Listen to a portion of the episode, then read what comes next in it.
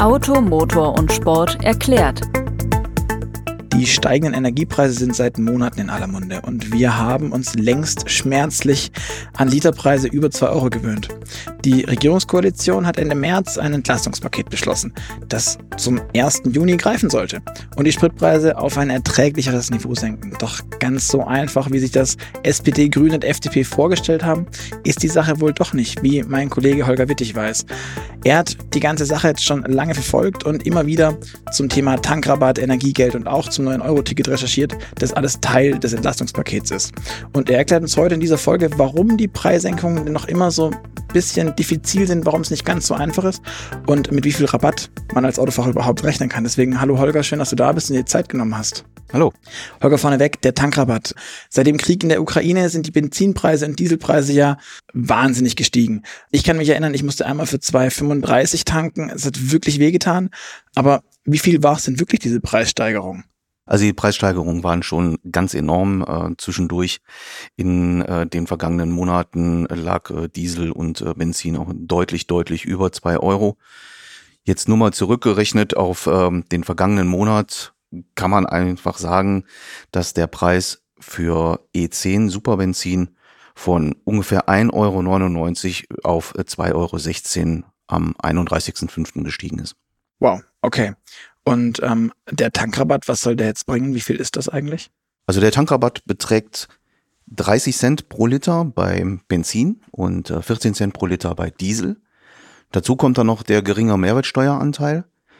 Der dürfte dann so bei 35 äh, Cent für Benzin und 16, äh, 16,7 Cent pro Liter beim Diesel betragen. Vom 1.6. an bis zum 31.8. Okay, was bedeutet das dann, der klassische Tank 50 Liter? Wie viel ähm, Ersparnis wäre denn da denkbar gerade? Mhm, jetzt unabhängig von dem Preis, der an der Tankstelle dann angezeigt wird. Wir reden ja davon, dass die Mineralölsteuer, beziehungsweise früher hieß sie Mineralölsteuer, jetzt heißt sie Energiesteuer, gesenkt wird, bedeutet das bei 50 Litern eine Ersparnis von 15 Euro beim mhm. Benzin mhm. und 7 Euro beim Diesel. Das ist ja gar nicht mal so wenig. Und wie funktioniert der Rabatt eigentlich selbst? Ähm, also wird das an der Zapfsäule direkt abgezogen oder muss ich Steuern einreichen und kriege Kassenzettel und irgendwas oder ist es einfach? Nein, das war ursprünglich mal ein System von Herrn Lindner, unserem äh, Bundesfinanzminister. Der wollte, dass der Preis direkt abgezogen wird und die Mineralölkonzerne das dann nachträglich einreichen. Das hat sich nicht durchgesetzt. Stattdessen wird jetzt diese Energiesteuer direkt ab Tanklager abgeführt.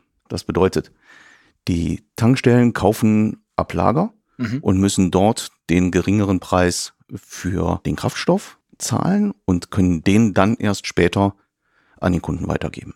Verstehe. Das ist dann wahrscheinlich auch der Grund, warum das bei an manchen Stellen zumindest nicht ganz so einfach ist, diesen vergünstigten Preis direkt weiterzugeben, oder? Genauso ist es. In den Tanklagern schlummert jetzt noch, je nach Tankstelle, Sprit, der etwas teurer eingekauft worden ist. Und den geben die Tankstellenbetreiber natürlich auch nicht verbilligt ab. ähm, einige haben vorgesorgt und haben ihre Lager leer gemacht quasi und haben jetzt schon den günstigen Sprit. Andere haben nicht vorgesorgt und müssen jetzt halt diesen teuren Sprit noch abverkaufen. Deshalb gibt es sehr, sehr, sehr unterschiedliche Tankpreise aktuell. Okay, wenn du sagst, die Tanks waren leer, ist dann auch das Thema Engpässe, das wurde ja auch sehr stark diskutiert zum Start hinweg. Sehen wir das jetzt schon ab, dass das kommt oder uns irgendwie ergreift? Es gibt bestimmt bei der ein oder anderen Tankstelle dann vielleicht mal auch einen leeren Tank. Dürfte allerdings auch flächendeckend jetzt nicht dazu kommen, dass wir kilometerlange Schlangen vor Tankstellen sehen werden. Mhm. Und ähm, das einfachste System ist, sich vielleicht über die aktuellen Preise über die Mehr Tanken App zu informieren. Dort sieht man auch direkt die aktuellen Preise und äh, dort sieht man auch, ob der Sprit dann verfügbar ist. Als kleiner Disclaimer, die Mehr Tanken App ist natürlich Teil von dem Automotor- und Sport-Universum. Genau so ist ähm, Deswegen einfach im App Store findet ihr in allen bekannten App Stores runterladen und gerne benutzen.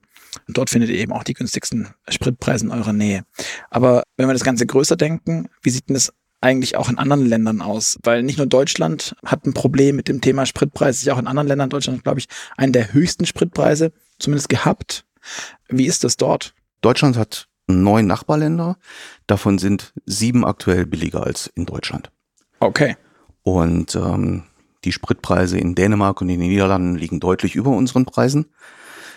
Und ähm, ja, es lohnt sich durchaus mal rüber zum Nachbarn zu fahren. Wir haben in Frankreich, glaube ich, seit dem ersten, vierten 15 Cent günstigeren Sprit. In Italien ist der Sprit seit Ende März um 25 Prozent staatlich gesenkt worden. Und äh, das dürfte sich dann durchaus schon mal lohnen, wenn man im Urlaub ist oder mal einen kurzen Abstecher ins Nachbarland macht, äh, da ordentlich voll zu tanken. Mhm. Ich habe auch noch gelesen, dass Ungarn beispielsweise sogar die Preise für Ausländer nach oben gesteigert hat, weil sie für die eigene Bevölkerung gesenkt hat. Wie funktioniert denn das? Ist das überhaupt machbar oder ist das wahr? Also ja, das ist wahr. Seit dem 27. gibt es einen fixen Preis, der staatlich festgesetzt worden ist der ist ähm, umgerechnet, liegt der bei 1,22 Euro pro Liter. Und äh, den zahlen Fahrzeuge beziehungsweise Halter von Fahrzeugen mit ungarischem Kennzeichen. Mhm. Und äh, wenn du mit einem deutschen Kennzeichen an die Tankstelle fährst, zahlst du einen Marktpreis und der liegt ungefähr, auch hier ist natürlich der Preis abhängig von verschiedenen Klar. Faktoren, ungefähr 40 Prozent höher. Wow. Nichtsdestotrotz würde es ja den einen oder anderen verleiten, ähm, sich zu überlegen, da runterzufahren, sich das irgendwie anzueignen, das Benzin oder den Diesel und nach Hause zu bringen. Darf man das und wie geht das, wenn man das darf? Also man darf aus dem europäischen Ausland Sprit im Tank mitnehmen. Das ist überhaupt gar kein Problem. Eine Tankfüllung geht. Du darfst auch einen Kanistern Sprit mitnehmen. Allerdings sind die Mengen hier extrem begrenzt. Aus unseren Nachbarländern darfst du in den meisten Fällen 10 Liter einführen. Aus Polen darfst du 20 Liter und aus der Schweiz äh, 25 Liter einführen. Okay, dann sind selbst die 1,22, wenn man sich da irgendwie drumrum lavrieren würde, nicht allzu weitreichend, wenn man dann vor allem die Heimfahrt von Ungarn aus nach Deutschland wieder das, bedenkt. Das lohnt sich absolut nicht, nein. Auch wenn du jetzt, ähm, weil ja unser Entlastungspaket bis zum 31.08. gilt, jetzt denkst, dass du viel Sprit bunkern könntest, mhm. das ist auch schwierig, weil zu Hause darfst du gar nicht so viel aufbewahren. Okay, gibt's da irgendwie auch so Grenzen? Wahrscheinlich auch handelsübliche Mengen, oder? Ja, handelsübliche Mengen nicht unbedingt. Das ist zum Beispiel bei einer Kleingarage, die so ungefähr 100 Quadratmeter hat, darfst du maximal 20 Liter Benzin in geeigneten Gefäßen lagern und bis zu 100 Liter Diesel. Okay, ich, ich muss sagen, Kleingarage von 100 Quadratmetern fühle ich mich jetzt mit meiner Garage schon etwas ähm, benachteiligt. Aber es gibt ja unterschiedliche Menschen mit unterschiedlichen Garagen. Ähm, das stimmt. Was mich noch interessieren würde, die ganze Grundsatzfrage, die ganzen hohen Preise, die wir haben, mal ganz ehrlich, Holger, sind die eigentlich gerechtfertigt, die wir bezahlen müssen, oder sind die auch schon so künstlich von dem ein oder anderen Mineralölkonzern angepasst worden? Darüber schreiten sich ja seit vielen, vielen Jahren die Geister und ähm, man geht ja davon aus, dass die Mineralölkonzerne, zumindest die großen, ein Kartell bilden und Preisabsprachen treffen. Da hat man ja dann die Markttransparenzstelle davor geschaltet, um dem entgegenzuwirken. Jetzt aktuell sieht man, dass der Spritpreis vom Rohölpreis entkoppelt ist quasi. Durch den Krieg in der Ukraine ist der Rohölpreis extrem raufgegangen. Mhm. Zwischendurch mal war er bei 125 US-Dollar. Okay. Im Verlauf des Krieges im März war er sogar dann mal bei 95 US-Dollar, also ist massiv mhm. gefallen. Jetzt ist er wieder aktuell bei ungefähr 115 US-Dollar. Hat also eine Steigerung von knapp 10 Prozent in den letzten drei Monaten hingelegt. Und wenn man sich anschaut, wie der Spritpreis im letzten Monat hochgegangen ist, sieht man auch ungefähr eine Steigerung um diesen Betrag herum. Von daher passt das einigermaßen. Allerdings wissen wir ja auch, dass die Mineralölkonzerne ganz gerne mal ihre Preise so ähm, gestalten, dass wenn der Bedarf da ist, wenn man gerade in den Urlaub fahren möchte oder wenn Ferienzeit ist, dass dann komischerweise die Preise überall ansteigen. Mhm. Von daher gerechtfertigt ist ein hoher Preis eigentlich nie. Verstehe. Jetzt haben wir von den Kosten oder von den Einnahmen gesprochen, die die Mineralölkonzerne potenziell haben. Das Entlastungspaket kostet ja aber Geld. Mhm. Also technisch gesehen unser aller Geld, weil es das Steuergeld, mit dem das ja subventioniert wird, beziehungsweise auf das der Staat äh, freimütig verzichtet. Gibt es da schon Abschätzungen oder, oder Zahlen, wie viel das den Staat kosten wird? Ja, und zwar erst ähm, vor ein paar Tagen hat Bundesfinanzminister Lindner die Zahlen bekannt gegeben. Das gesamte Entlastungspaket wird 17 Milliarden Euro kosten. Wow. Ursprüngliche Schätzungen gingen mal von deutlich weniger aus. Es ist natürlich auch wieder eine Geschichte, wie hoch die Nachfrage in den drei, in den drei Monaten ist, was auch das 9-Euro-Ticket anbetrifft. Und allein der Tankrabatt kostet circa 3,5 Milliarden Euro. Okay, das ist aber auch wirklich schon ordentlich. Du hast jetzt schon mehrfach von dem Thema 31.8., dann läuft der Tankrabatt aus, gesprochen. Zu guter Letzt würde mich deine Prognose interessieren. Was passiert erstens nach dem 31.8. und vor allem, was glaubst du, greift der Tankrabatt am Ende? Also werden die Autofahrer tatsächlich entlastet oder wird sich das mittelfristig auch einfach auflösen? Also viele haben ja befürchtet, dass jetzt mit Stichtag 1.6. die Mineralölkonzerne gar nicht so stark sinken werden. Wenn man wieder in unsere App äh, mehr tanken schaut, sieht man in Stuttgart kostet gerade der Liter äh, E10 Sprit 1,76 Euro. Das bedeutet, dass wir hier schon gut in dem Bereich sind von annähernd 30 äh, Cent, der, wo der Preis runtergegangen ist. Das wird sich mit Sicherheit in den nächsten Tagen auch nochmal verstärken, dass wir tatsächlich in dem Bereich sind, die auch die Höhe der Entlastung darstellt. Mhm.